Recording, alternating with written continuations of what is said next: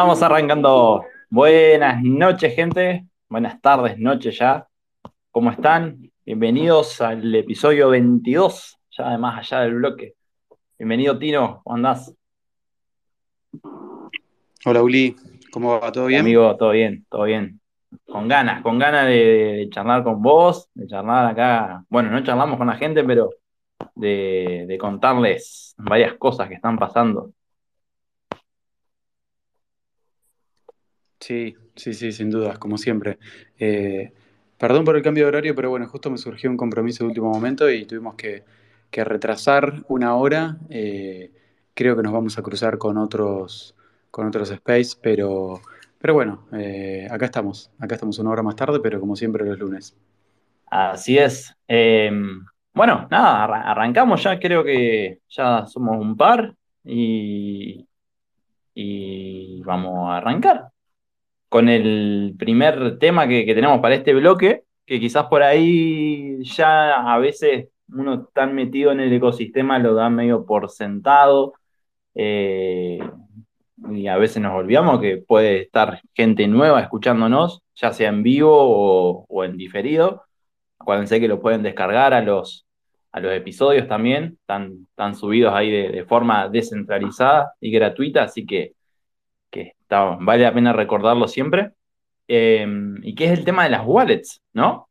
Eh, o sea, es lo, lo fundamental para poder interactuar de una forma sencilla con, con la blockchain, ¿no?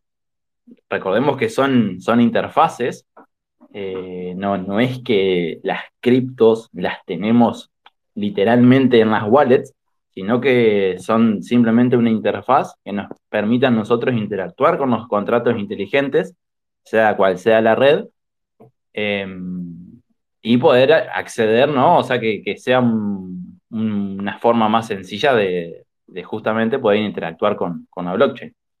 Y bueno, no si querés comentar algo, o sea, ¿qué, qué es lo que buscamos en una wallet? Eh, están las custodial, las no custodial, Te- tenemos varias cosas ahí para, para ir comentando.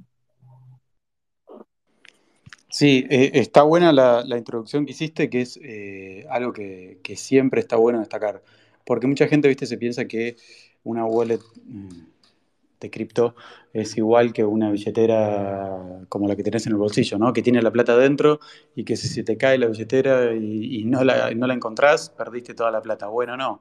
Está, mm, está bueno aclarar que la- las, las monedas no están nunca en una billetera, sino que están en una dirección, ¿no? Siempre le van a pertenecer a una dirección y lo que hace una, una wallet es justamente eh, mostrar de una manera simple, amigable, entendible, eh, los fondos que le pertenecen a la dirección que está eh, cargada en esa billetera, ¿no? Y, mm, y como sabemos, hay, hay- hay dos partes en, en toda tenencia de, criptomonedas y es la clave pública, que es la dirección a la cual a nosotros nos mandan, eh, o la dirección por la cual nosotros nos identificamos, que últimamente se está poniendo muy de moda los CNS, ¿no? que en vez de una dirección puedas tener un nombre, lo cual simplifica muchísimo a la hora de, recibir transacciones, pero bueno, también eh, nos deja un poco más expuestos, ¿no? Cuando somos un número, nadie sabe quiénes somos y cuando de repente somos un NS que empezamos a pasar, como eh, puede ser nuestro nombre.et o la red de que se trate, ya es un poco más simple eh, que, te, que, te, identifiquen, pero también viene a ser un poco más simple a la hora de, em, de recibir y enviar, ¿no? Y, y, por el otro lado, cuando hablo de que hay dos partes en, la tenencia de una criptomoneda, está la clave también privada, que es esa clave eh, con la cual podemos firmar una transacción y enviar los montos, ¿no? Eh, hacer transferencias, eh, interactuar con distintos contratos. Y es esta clave la que determina quién es el dueño de, de las monedas que están en esa dirección, ¿no? Porque si la billetera es mía, pero le paso la clave a mi vecino, la clave privada a mi vecino, bueno, mi vecino va a ser el dueño de esas monedas. Así que es importante eh, destacar todo, todo esto porque, viste, no es lo mismo. Es, eh, una, una, wallet cripto es muy diferente a lo, que, a lo que es una wallet común y al nosotros tocar enviar, lo que básicamente estamos haciendo es imprimiendo nuestra, nuestra firma por medio de esta clave privada y de esa manera se autoriza eh, por medio de la blockchain el, envío de los fondos o la disposición de los fondos, ¿no? Exactamente, tal cual. O sea, para, intentar resumirlo más, ¿no? O sea, la clave privada es literal, es, la palabra esa, ¿eh? son esas dos palabras, clave privada. O sea, no se la tenés que compartir a nadie, eh, no tenés que colocarla en sitios raros o que si vos tenés una mínima sospecha de que algo no cierra en ese, ese sitio, en ese lugar, en esa DAP, lo que sea, no va. La clave privada no se comparte. Eh, la, la, forma de almacenarla también no tiene que ser de forma digital. Eh, o sea, lo mejor, lo mejor, lo mejor es siempre el lápiz y papel, o sea, virón y papel, y guardarlo en, algún lugar ese papel y listo. Eh, algunos eh, incluso anotan una parte en un papel, otra parte en otro papel y así. Eh, bueno, hay, muchas formas de, por ahí de, aumentar esa seguridad, ¿no? y también, obviamente, tenemos que, mencionar que, están las, las billeteras frías y las billeteras calientes vendrían a ser las, hot y las cold wallets. Vos, imagino que utilizás las dos, Tino, ¿no? Sí, sí, sí, sí, sí, uso las dos. La verdad es que eh, por practicidad muchas veces usamos una hot wallet que básicamente es una billetera que está en un dispositivo que está conectado a Internet, ¿no? que tiene acceso a Internet. Eh, hot viene a ser, eh, obviamente, viene, viene a alertarnos un poco esa conexión con Internet y ese peligro que puede llegar a existir, ¿no? Porque está mucho más expuesta, porque si no cuidamos nuestros dispositivos, obviamente corremos el riesgo de que nos hackeen, como le ha pasado a tanta gente, y al estar conectados a Internet, obviamente damos una puerta de entrada. Por otro lado, ¿qué hace una, una billetera fría? Lo que hace es básicamente generar la dirección fuera de su conexión a Internet. O sea, son dispositivos que no se conectan a Internet directamente. Entonces, em, ¿qué hacemos? Cuando nosotros nos compramos una billetera fría, lo primero que hacemos es eh, crear un par de claves, un par de claves públicas y privadas. Obviamente, eh, la clave privada es una cadena de caracteres súper larga que la mayoría de la gente no podría recordar. Es casi imposible porque la verdad que son unas combinaciones súper eh, aleatorias. Entonces, lo que pasa eh, con esa clave privada es que eh, pasa por un algoritmo que generalmente es el BIP39 y lo que nos devuelve ese algoritmo es una clave, y abro comillas, recordable, porque en realidad son 12 o 24 palabras aleatorias que se forman luego de que nuestra clave privada atraviese ese algoritmo, por decirlo de alguna manera simple, y, eso es lo que nosotros anotamos, ¿no? Esas 12 o 24 palabras. Em, la diferencia es esa, es la conexión a Internet, la exposición que cada una de las wallets tiene.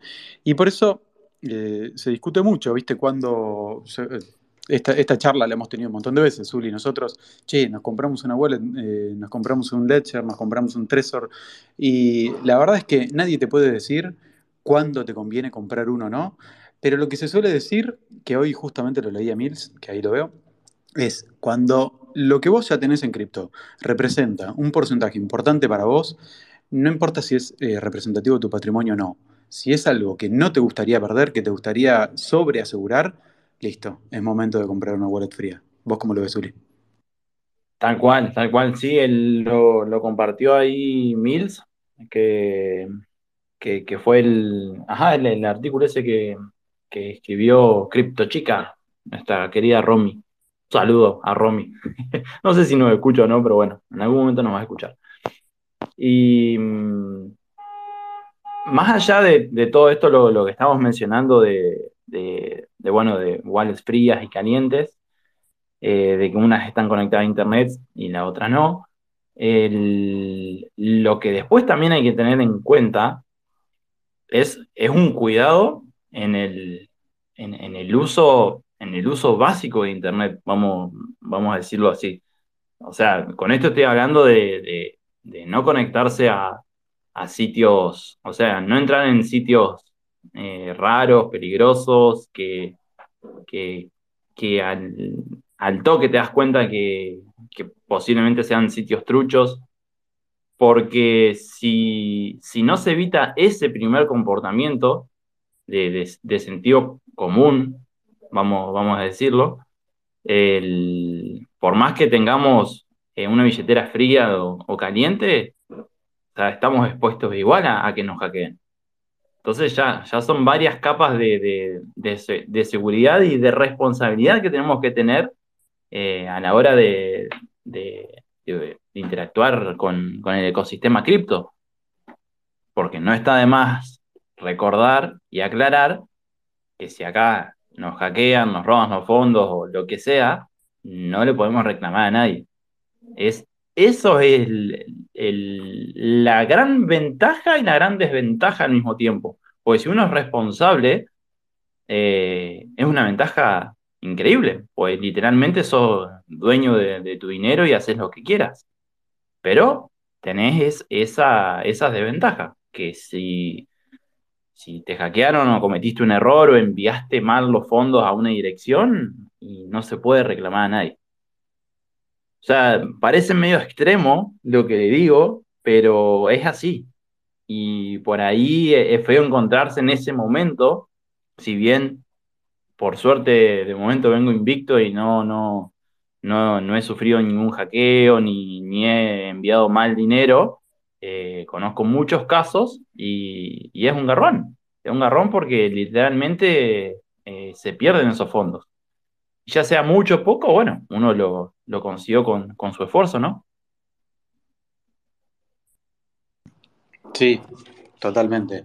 Es como, como siempre dicen, ¿no? Todo derecho viene con una gran responsabilidad del otro lado. Y en este caso, el, si querés ganarte el derecho a ser libre y el único dueño de tus fondos, viene con esa responsabilidad eh, como contracara, que es que sos el único responsable justamente.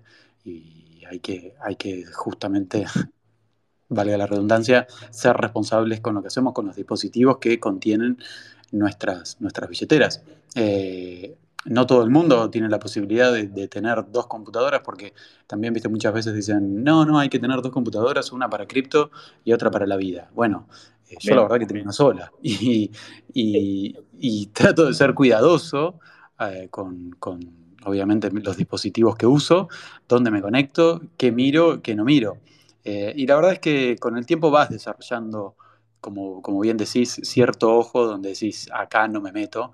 Y, después también eh, va en cada uno, ¿no? Yo realmente con el, con el mundo, desde que estoy en el mundo cripto, me, me, he vuelto, si querés, mucho más paranoico a comparación de lo que era antes. Yo antes me conectaba a cualquier internet, no, no tenía ningún reparo a la hora de conectarme.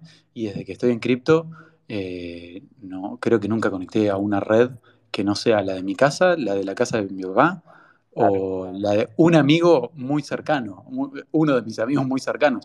Me acuerdo cuando un día nos fuimos de viaje con ellos y, y estaban ahí todos como, ¿por qué te anda tan lento el celular? Y porque no, ten- no tengo señal. ¿Y pero conectate a internet? No, yo no. No, no, eso tal cual, eso es un buen consejo de seguridad también. No olvídense de, de conectarse a, a redes públicas. Eh, si, tienen wallets ahí instaladas o de alguna forma tienen, hay acceso a llegar a sus wallets conectándose en, una red pública, olvídense.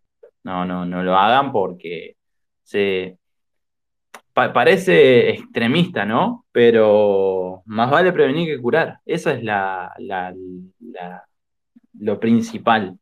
Porque probablemente se conecten a una red pública y no haya un hacker cerca para que les hackee todo. Pero el tema es si lo hay. Ahí está la cuestión. Si lo hay eh, y ve la posibilidad, lo va a hacer. Y incluso no lo va a hacer a una velocidad humana, por así decirlo, porque probablemente ya tenga preparado todo, todo un código para que eso sea totalmente automatizado y se haga en cuestión de segundos. Entonces, no, no, no hay que exponerse a eso al pedo. Básicamente es eso. Sí, sí, sí, sin dudas. Vos, eh, mirá, te cuento una historia. El año, pasado eh, yo me fui de vacaciones con mis amigos y yo llegué solo. Eh, mis amigos llegaban más tarde. Eh, a- a- nos habíamos ido a Bariloche. Y, mm, y cuando llego, eh, hablo con la dueña de la casa y la dueña de la casa me dice, em, mi hijo, me dice así, mi hijo está de vacaciones acá. Así que eh, si querés, le digo que agarre el auto y te vaya a buscar. Una divina la tipa. Y le dije, sí, dale, obvio, que me venga a buscar. Bueno, me pongo a charlar con él y yo ya venía con toda esta paranoia de no me voy a conectar porque mirá, pero bueno, voy a ver, capaz que la casa nada que ver, digo, es una casa perdida en Bariloche, qué sé yo. Y cuando me pongo a hablar con el hijo, tenía 19 años, estaba estudiando matemática, se iba a dedicar a la programación, estaba estudiando por su cuenta programación y me dijo, y me encanta todo lo que es redes y, conexiones y demás. Yo dije, chau, listo, este tipo está preparado para robarme todo. Así que olvídate, no me... Lo, mira, eh, otra cosa graciosa, ahí me, eh, en ese viaje me compré la suscripción a la VPN de NordVPN y de todas maneras no me conecté nunca a internet. Claro. No, no, por eso, por eso, más vale ser precavidos y, ahorrarnos dolores de cabeza en un futuro. Eh, hay muchísimo para hablar tema de wallets, pero vamos, cortamos acá, después vamos eh, ya directo al segundo bloque, que se nos pasan, se nos pasan los minutos, se pasa rápido. Ya volvemos.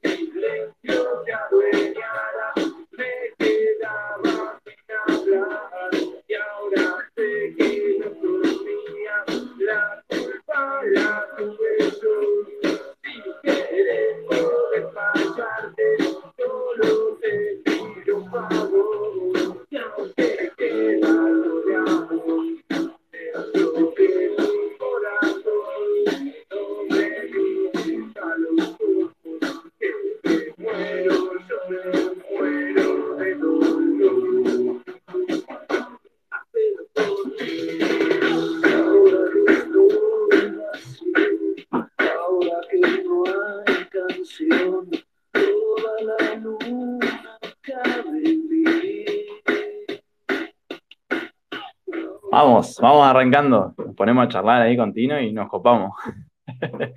Resulta que ahora en vivo nos están escuchando nuestros queridos padres, así que le mandamos un, fuerte abrazo y un saludo. bueno, Tino, a ver, ¿qué le traemos a la gente ahora? Vamos a, a comentar un poco en qué está el, el mercado ahora y esta, esta suba que hubo, esta suba repentina en los precios. Eh, no sé, ¿qué, qué, qué opiniones tenés vos? Después comento yo un poquito a ver mi, mi apreciación. Sí, la verdad es que desde, desde hace un tiempo solo hablamos de noticias, eh, si querés, un poco no felices, por decirle de alguna manera, y, y hoy nos toca hablar con un mercado un poco bastante diferente a lo que era eh, el mercado de la semana pasada, ¿no? Va, en realidad fue toda la semana pasada Sí. más o menos que estuvo, que estuvo ahí un poco verde, básicamente desde que yo quise jugar al, al trader, ¿no? Y vendí y no paró de subir. Pero así que ya saben, ya saben qué tiene que pasar para que suba. No, pero hablando en serio, eh, la verdad que fueron subidas, eh, desde mi punto de vista, bastante fuertes para lo que está el mercado y para lo que está el sentimiento general. Y, lo que me sorprende es que mm, de repente ves unas correcciones, como, no sé, estaba Ethereum en 1660, creo, y al rato vuelvo a mirar y digo, o capaz que fue el otro día, no me acuerdo bien, y lo veo en 1400 y digo, uff, bueno, eh, se acabó la ilusión. Y no, y el otro día lo tenés de vuelta. Eh, a ver, ¿qué pienso yo? No sé, como, como, no me, como no me vi, la verdad, no me vi venir la caída tan violenta, o sea, no sé si me tomó, sí, me tomó un poco por sorpresa, pero por otro lado muchos ya lo estaban anunciando.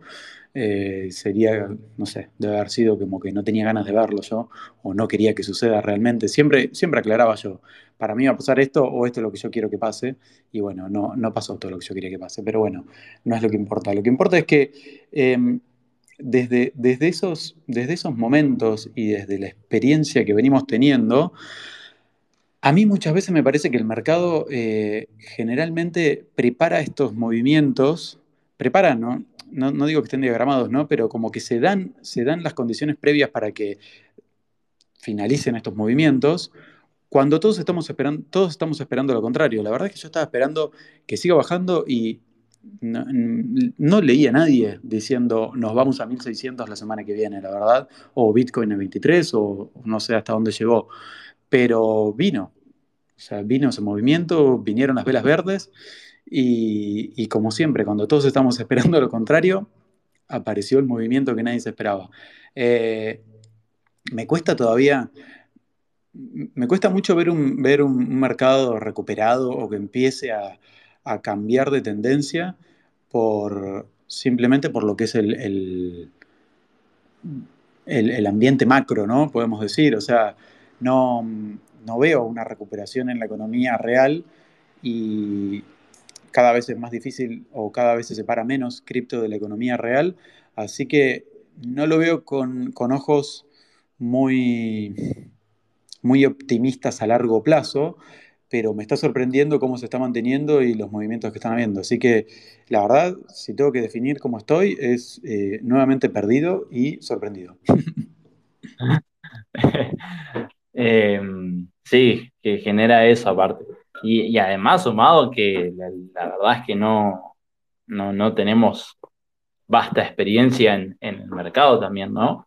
Porque empezamos en empezamos a invertir en, en un inicio, en realidad ya medio que se venía desarrollando el bull, pero como que entramos ahí a mitad de camino, por así decirlo. Entonces, como ya lo hemos dicho en otros episodios, es el primer mercado bajista que estamos atravesando y bueno, eh, también somos muy transparentes con, con Tino, entonces eh, decimos lo, lo, lo, que podemos y lo que intentamos interpretar de, de, lo que va sucediendo con la información que tenemos y, demás, ¿no? Eh, yo coincido, coincido bastante en el análisis. Eh, creo igual que soy, estoy un poco más, eh, un, po un, poco más negativo, más que nada por la cuestión macro. Este, si bien, a ver, un montón de, proyectos se están construyendo ahora, eh, un montón de... Se, sigue, se sigue eh, juntando capital, semilla, digamos, de, de, fondos de, inversión y demás. Eso nunca va a parar. Eh, o sea, si estoy, estoy pudiendo comprobar eso, que, siempre lo, leí, que, en, un mercado bajista es cuando más se construye, o al menos están construyendo lo que realmente tienen como una visión a más largo plazo. O sea, no, no, no, se, están, no se construye protocolo falopa en, un BEAR. Eh, pero sí lo, lo, o sea, a nivel precios, obviamente que no, no estoy muy positivo, que digamos. ojalá me equivoque y empiece a recuperar todo. Pero sí a nivel, a nivel fundamental, o sea, a nivel industria, eh, eso sí, eso estoy recontra optimista. O sea, lo, voy diciendo miles de veces. Esto ni, ni siquiera empezó todavía. O sea, no, no, no sabemos realmente qué, dimensión o hasta dónde puede llegar a crecer esta industria. Eh, y creo que eso va a, largo plazo, los precios van a acompañar esos, esos fundamentales. Eh, de hecho, ahora en el tercer bloque vamos, vamos a hablar de algo, de algo grosso que, también apunta al, largo plazo principalmente. Y, y creo que, que va más que nada por ese lado. O sea, y después también creo que todos los que seguimos acá en, este mercado ahora, pues seguramente ustedes también lo, lo notan en, Twitter que, hay como cierta, cierto nivel menor de actividad en lo que es cripto Twitter, ¿no? Y o sea, pareciera que, quedamos los, locos de siempre. Eh, pero creo también que, que, bueno, que al estar quedándonos en este momento del mercado, los frutos van a ser muy buenos en el próximo bull. Entonces, en, ese sentido, siempre bull, como, como vos, Tino. Pero creo que los precios en este momento no van a acompañar, al menos por, por, un tiempo. Y por un tiempo me refiero a varios meses.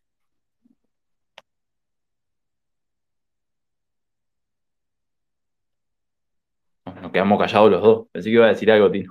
¿O te asusté? No, sí, no, no, estaba intentando dejar que pase una moto, pero bueno, no sé, parece que hay una convención de motos ahora pasando por la ventana porque pasaba una tras otra.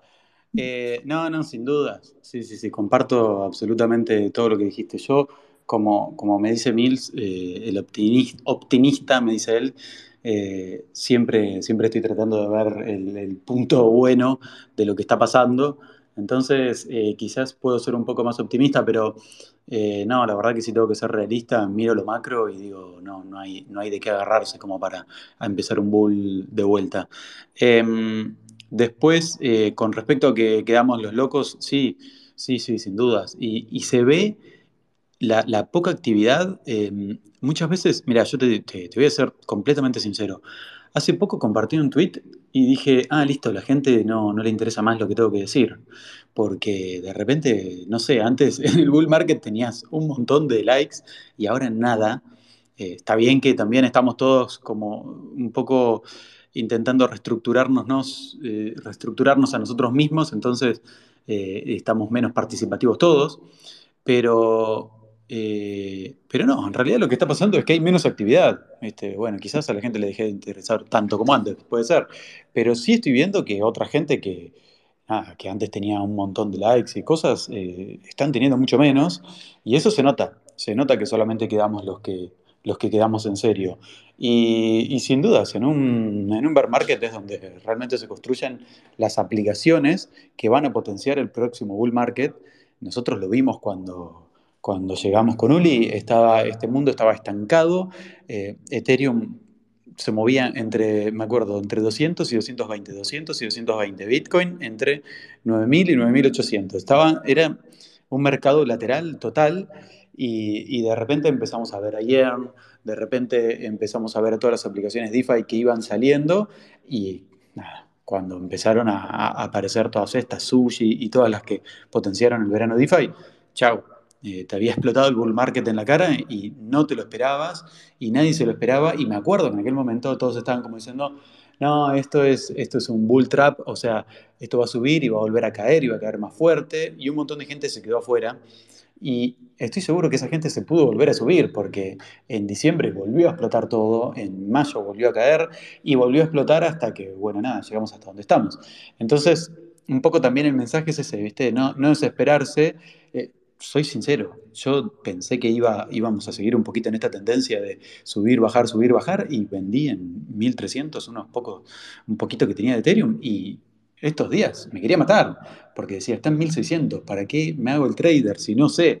Y bueno, eh, por otro lado sé que van a haber millones de oportunidades más eh, el mes que viene, mañana o el año que viene, pero eso sí, no hay que desesperarse y hay que tener, hay que tener paciencia.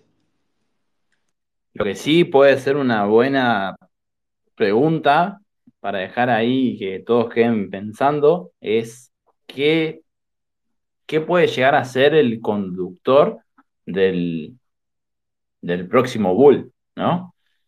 Eh, pueden ser muchas cosas. Yo creo, yo creo que va a ir mucho por el lado de, de, esto que cada vez está tomando más fuerza, que es lo, lo, lo multi-chain, ¿no? O moverse de una, de una red para otra, eh, de que los protocolos funcionen en, en distintas redes. Eh, creo que el, que el que logre capitalizar ese, ese relato o, o las aplicaciones que logren capitalizar eso, creo que por ahí puede llegar a venir el, el próximo bull. Pero también la realidad es que muchos, muchos construyen en silencio y, y no comunican nada, o incluso capaz que ni siquiera tienen creadas las redes sociales a ese nivel. Entonces, hay que, ya todos sabemos que, que, esto es un, un, día a día, es un ecosistema que, que si bien ahora quizás bajó, bajó tres cambios, eh, sigue, sigue marchando y no creo que, que, eso se detenga de un día para el otro. Sin dudas, sin dudas, sí, sí, es muy difícil predecir qué es, cuál puede ser el próximo movimiento que genere un bull market. Eh, hay, hay, hay, mucho trabajo que, como decís, no se, no se comunica tanto, pero viste, de vez en cuando te pones ahí a, hurgar un poco en ciertas comunidades y ves que se está construyendo un montón, como siempre, y si bien podemos haber bajado el ritmo en Twitter, en, detrás de escena no bajó para nada el ritmo y eso es lo mejor que tiene este mundo. De una, de una. Y bueno, eso vamos a hablar un poco ahora de algo eh, grosso que se, que se habló en estos últimos días. Eh, y bueno, a ver qué, qué, opinión tienen ustedes también.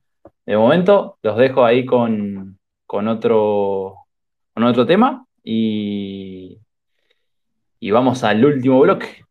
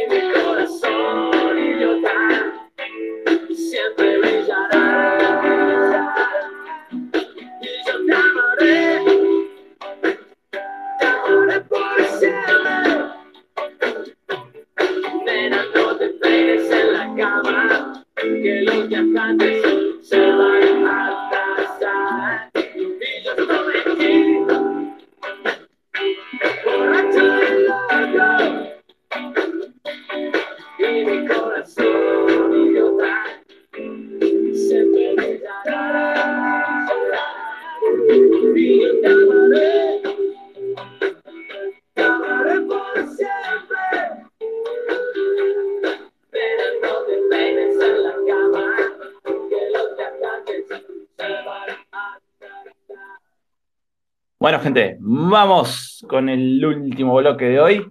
Eh, Lamento Boliviano, seguro la, conocen a la canción. Un saludo ahí para, para Alf, que está cerca ahí de, esos pagos. Che, eh, perdón, perdón, chiste, chiste malo. Este, vamos a hablar un poco ahora de lo que nos está trayendo el ETC, ETHCC en París, que habló ni más ni menos que Don Vitalik. Y una frase clave que, que quedó ahí resonando fue que luego del, del merge, que ya hablamos en otros capítulos, un poco de qué trata, de qué va la cosa, eh, después que se implemente el merge, Ethereum va a estar, la red de Ethereum va a estar a un 55% completada. Eh, así que queda un largo camino por recorrer. Eh, vamos a ir desarrollando ahí con, con un poco, eh, pero eso es un poco la, introducción. Antes de arrancar, les digo que ya pueden claimear el POAP. Acuérdense que es con, con la, con la app de POAP. Así que si ya lo tienen, la tienen ahí a mano, tienen tiempo hasta las 8 y 10. Así que son un par de minutos. Métanle enseguida. Eh, y la palabra es billeteras punto variadas. El punto es el gráfico, ¿no? No, no escriban la palabra punto, sino billeteras punto variadas. Así que vayan ahí a claimear, creo que van a alcanzar bastante bien, pero métanle por las dudas. Eh, bueno, te dejo arrancar, Tino, y después sigo yo, o vamos uno y uno, como vos quieras. Dale. Vos, vos sabés que cuando dijiste vamos a hablar de, eh, pensé que íbamos a hablar de cómo le dice Alf al relleno de las empanadas. El tipo nos discute que el relleno de las empanadas se llama recado, no relleno. Cosas que solo él te puede discutir. Pero bueno, eh, es un amigo y, y lo queremos mucho. Lo. Este, sí, totalmente. Eh, bueno, eh, la verdad es que son, son palabras que resuenan, que justamente resuenan porque las dice Vitalik, ¿no? Y, y si las- y quién mejor que él para decirnos cómo va avanzando Ethereum y en qué porcentaje se encuentra eh, el desarrollo de Ethereum, ¿no? Eh, la verdad que na- nadie mejor que él.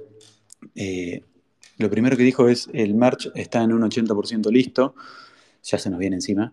Eh, la verdad que las pruebas vienen saliendo todas bien, todo lo que se hizo en testnet viene funcionando muy bien, así que no queda más que esperar que, que pase lo mismo en, en la red principal, ¿no? en mainnet, en lo que es la red principal de Ethereum, y que finalmente tengamos el merge. Bueno, una vez que tengamos el merge, Ethereum va a estar completada en un 55%. Eh, yo, me- mm, a mí me encanta, me encanta verlo, eh, ver la evolución de las personas y, cómo, cómo, uniendo obviamente los puntos para atrás, vamos viendo eh, cómo, qué impacto van teniendo los sucesos que se van dando con eh, su discurso, ¿no? Y la verdad que Vitalik es un tipo que no cambia mucho el discurso, más allá de que él pensaba que Ethereum 2.0, que es un nombre que nunca quisieron dar de Ethereum, sino que es un nombre que se, se volvió un nombre impuesto más, más que nada por el marketing o por la prensa especializada. Y, y él pensaba que todo esto iba a estar listo para el año 2017. Y estamos en el 2022 y todavía no llegamos al 55% del desarrollo total de Ethereum. Así que los acontecimientos, si bien decimos que este mundo va muy rápido, de repente puede llegar a pasar lo contrario, ¿no? Y, que un desarrollo que la gente esperaba de dos o tres años se transforme en uno de siete.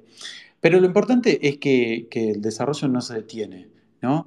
Y, y una vez que, que esté listo el merge, eh, vamos a tener una red desarrollada en su totalidad por un 55%.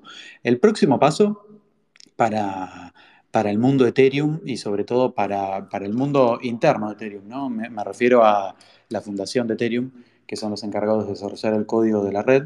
Eh, el próximo paso va a ser el, el, el sharding, que eh, se, está, se, está, modificando mucho sobre la marcha lo que se va a hacer con el sharding, pero básicamente es eh, dividir la cadena principal en distintas cadenas y que cada cadena se ocupe de, distintas tareas específicas y de este modo que cada una de esas, de esas cadenas pueda desarrollarse eh, a plenitud, ¿no? Eh, operar a plenitud, ya que no se va a tener que estar encargando, no sé, por ejemplo, puede ser que una cadena se dedique al consenso, ¿no? A, a, a cómo los, los, validadores de la red eh, se ponen de acuerdo en qué bloque eh, es válido y cuál no.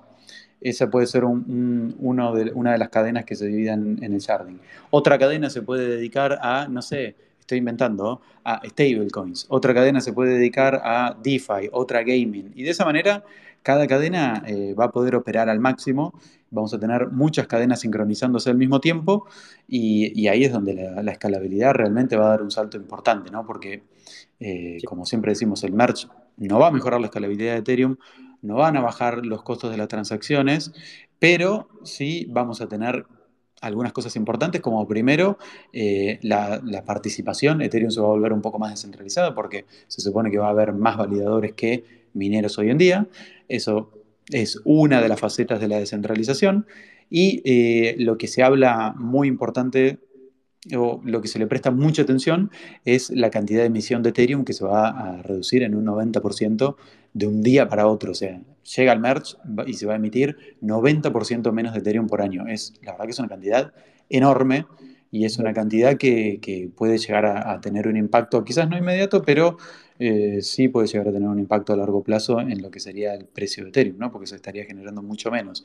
Y por otro lado, lo que siempre me gusta destacar y es el aspecto filosófico, y es que ahora de repente atacar la red de Ethereum tiene un costo más alto, un costo marginal mucho más alto, porque no solamente tenés que convencer a una cantidad enorme de validadores que, que, coludan para atacar la red de Ethereum, sino que están poniendo en riesgo todo el capital que ellos invierten, ¿no? Porque vos sos un validador, pones 32 Ethereums, y si te portás mal, por decirlo de manera simple, vas a perder parte de esos Ethereums, ¿no? Así que eh, este desarrollo implica muchos, muchos, muchos aspectos que recomiendo siempre ver los videos de Vitalik, casi todos tienen subtítulos ya en español, y él va desarrollando durante distintos años, se va enfocando en distintas partes de este desarrollo de lo que es el Ethereum final, según su visión, y es muy importante y es muy lindo ver cómo él va cambiando su enfoque y, y uno puede aprender de todo lo que piensa este genio que tenemos hoy en día, por suerte, entre nosotros creando,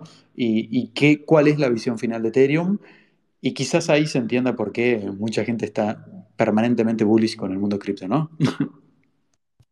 Sí, sin, sin, duda. Eso de, de, de, que, bueno, se va a, va a pasar a emitirse un 90% menos, eh, claramente ya la presión de venta que hay por parte de los mineros justamente para, para cubrir su, sus costos de, de, luz, de maquinaria, internet, eh, ya, ya va a ser, claro, no, no es que no es que no van a vender nunca, pero ya, ya se reduce significativamente.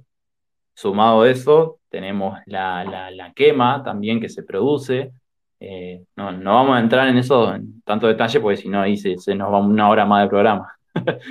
Pero eh, vuelvo un poquito a esto que, mencionaba, que mencionaba Tino, de la, de la adición de, Adición no, sino que la cadena se va, se va a fragmentar, que eh, Vitalik lo que en, la charla lo que dijo fue como, fue como unos, como lo dividió como por etapas al, al, desarrollo que va, que va a tener Ethereum, de, que está teniendo y que va a tener de acá a futuro, que es justamente el merge, el surge, que, es lo, lo, que hablaba Tino, que la, la cadena va a dividirse, por así decirlo, fragmentarse en 64 cadenas distintas.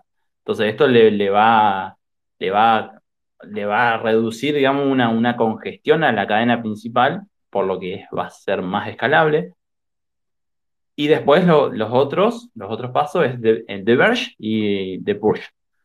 Eh, eso no sé si Tino vos decís que lo desarrollemos o no, creo que el tiempo no nos da mucho, pero lo importante es lo que va, eh, Vitali, que yo coincido mucho en, esta, en, esta, en esta visión que tiene, que él dice que quizás en el corto plazo se, genere como una especie de, de dolor, como que sea una transición dolorosa, por así decirlo, porque no se van a ver todos los beneficios de, entrada, pero a largo plazo, eh, todas estas fases van a, van a ser significativas justamente para que la red sea más robusta, más, más rápida, más escalable.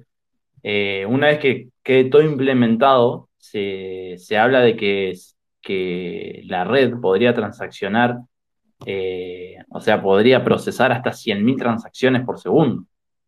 O sea, eso estamos hablando que, son más transacciones que las que procesan Mastercard y, Visa juntos en este momento.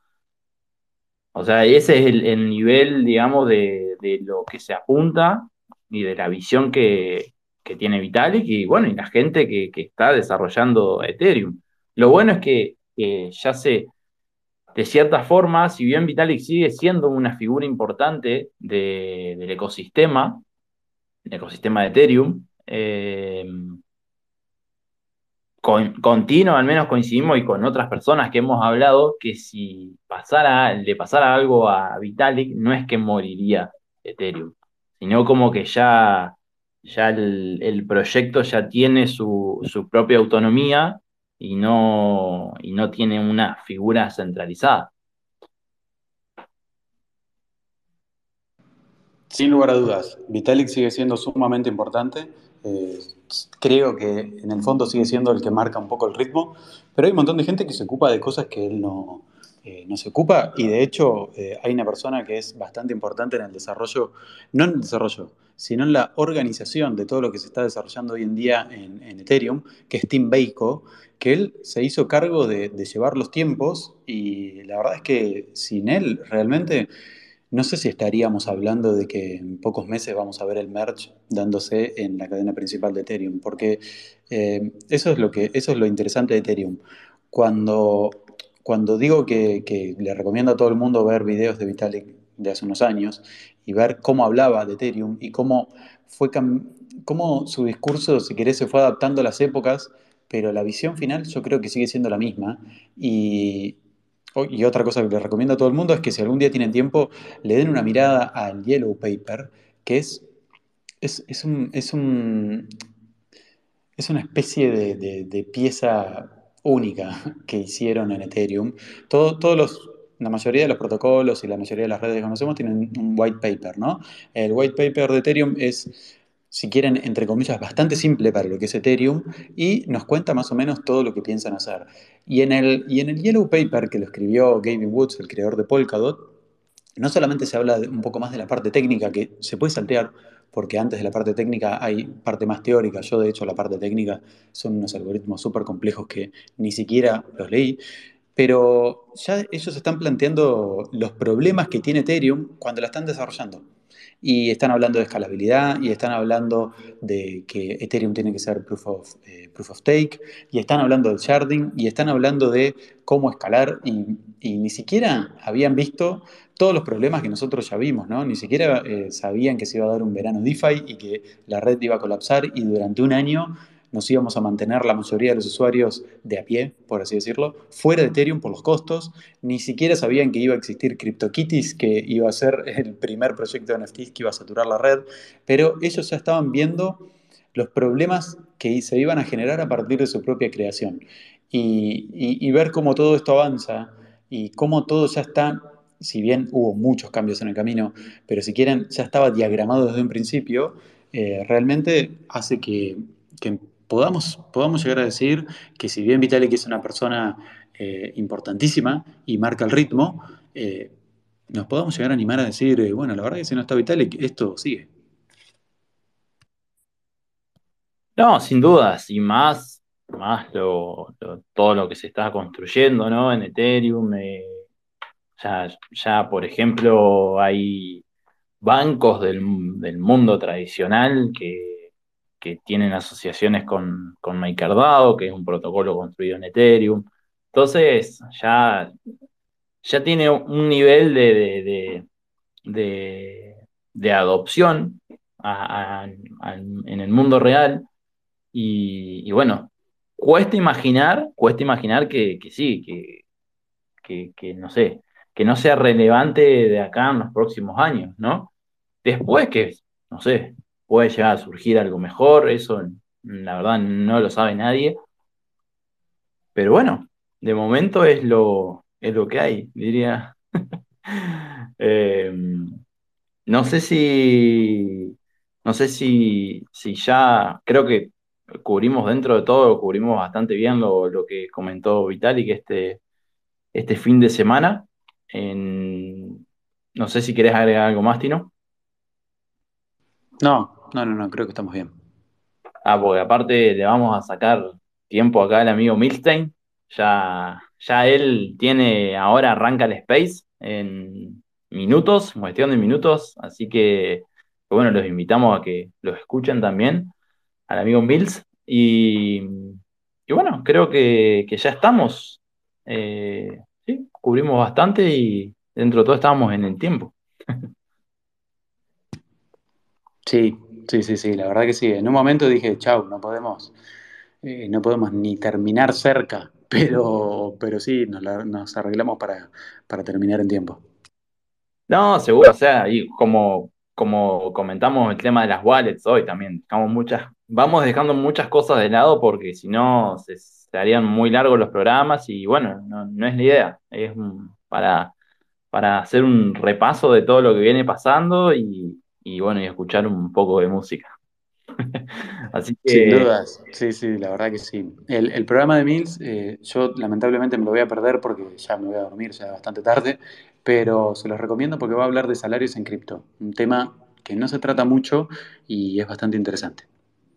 Sí, es. Así que bueno, le hacemos ahí el pase al amigo Mills, vayan al space de él y obviamente gracias por escucharnos en este episodio número 22. Ya nos acercamos a los 25 episodios y después vendremos con novedades para la temporada 2. Así que bueno, un abrazo gente y muchas gracias por escucharnos como siempre. Chao gente, nos vemos el lunes que viene.